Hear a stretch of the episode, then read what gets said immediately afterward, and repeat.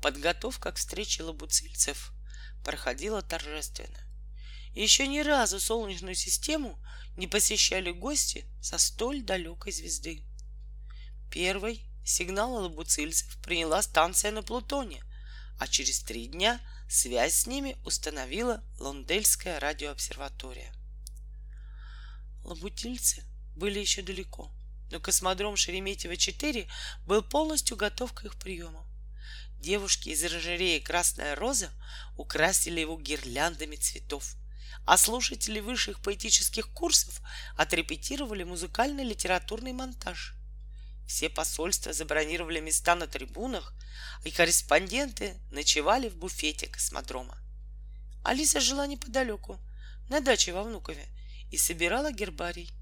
Она хотела собрать гербарий лучше, чем собрал Ваня Шпиц из старшей группы. Таким образом, Алиса не принимала участия в подготовке торжественной встречи. Она даже ничего не знала о ней. Да и я сам к встрече не имел прямого отношения. Моя работа начнется потом, когда лабуцильцы приземлятся. А тем временем события развивались следующим образом. 8 марта лабуцильцы сообщили, что выходят на круговую орбиту. Примерно в это время и произошла трагическая случайность. Вместо лабуцильского корабля станции наведения засекли потерянный два года назад шведский спутник Нобель-29. Когда же ошибка была обнаружена, оказалось, что лабуцильский корабль исчез. Он уже пошел на посадку, и связь с ним временно прервалась.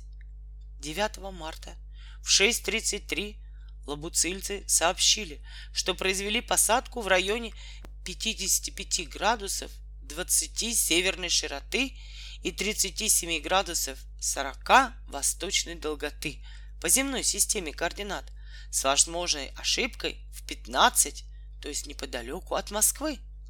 В дальнейшем связь прервалась, и восстановить ее за исключением одного случая, о котором я скажу потом, не удавалось. Оказывается, земная радиация пагубным образом воздействовала на приборы лабуцильцев. В тот же момент сотни машин и тысячи людей бросились в район посадки гостей. Дороги были забиты желающими найти лабуцильцев.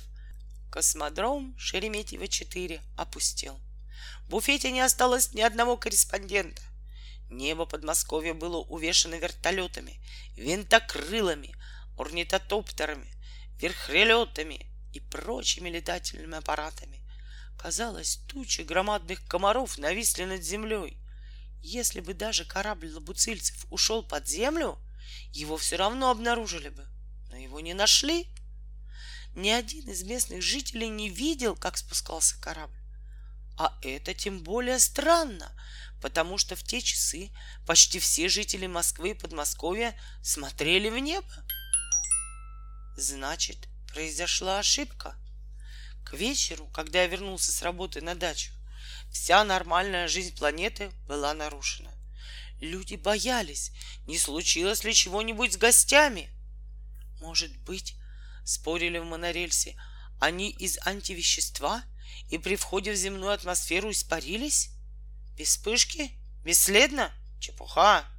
Но много ли мы знаем о свойствах антивещества? — а кто тогда радировал, что совершил посадку? Может быть, шутник? Ничего себе шутник! Так может быть, он и с Плутоном разговаривал? А может быть, они невидимы? Все равно их обнаружили бы приборы. Но все-таки версия о невидимости гостей завоевывала все больше сторонников.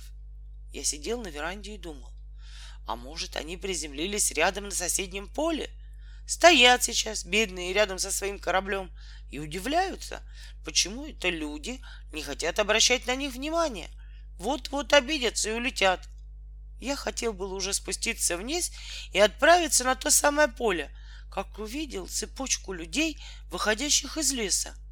Это были жители соседних дач. Они держались за руки, будто играли в детскую игру «Каравай-каравай, кого хочешь выбирай». Я понял, что соседи предугадали мои мысли и ищут на ощупь невидимых гостей.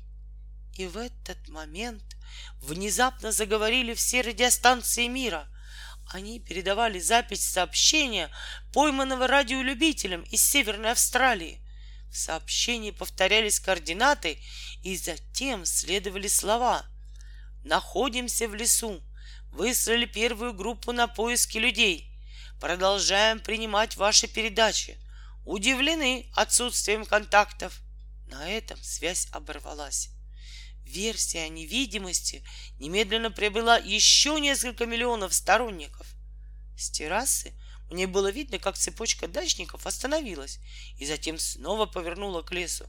И в этот момент на террасу поднялась Алиса с корзинкой земляники в руке. «Зачем они все бегают?» — спросила она, не поздоровавшись. «Кто они? Надо говорить «здравствуй», если не видела с утра своего единственного отца. С вечера. Я спала, когда ты уехал. Здравствуй, папа, а что случилось? Лабуцильцы потерялись, ответил я. Я их не знаю. Их никто еще не знает. А как же они тогда потерялись? Летели на землю, прилетели и потерялись. Я чувствовал, что говорю ерунду. Но ведь это была чистая правда.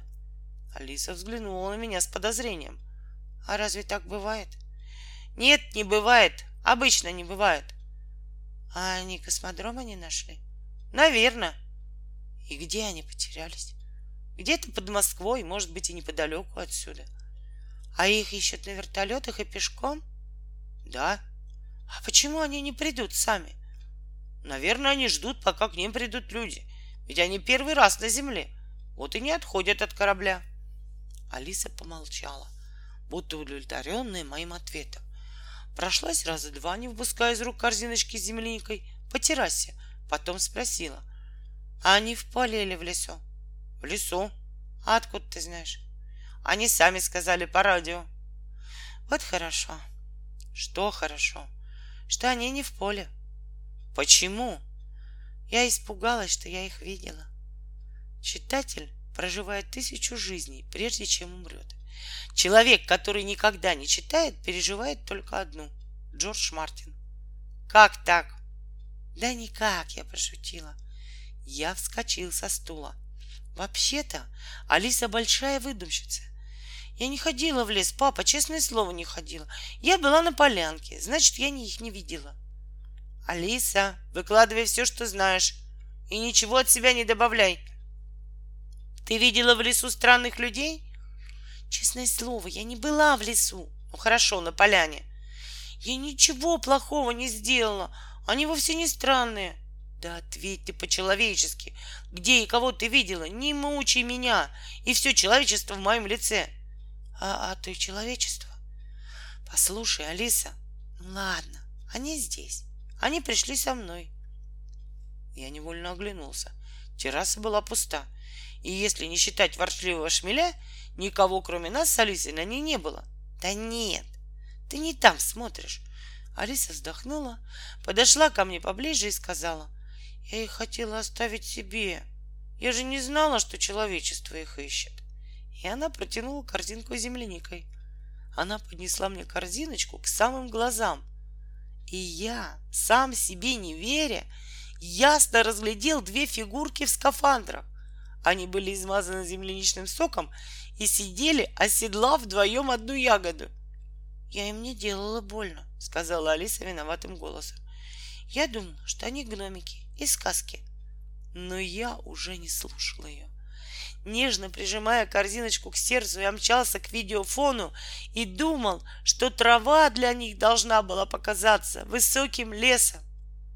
Так состоялась первая встреча с лабуцильцами.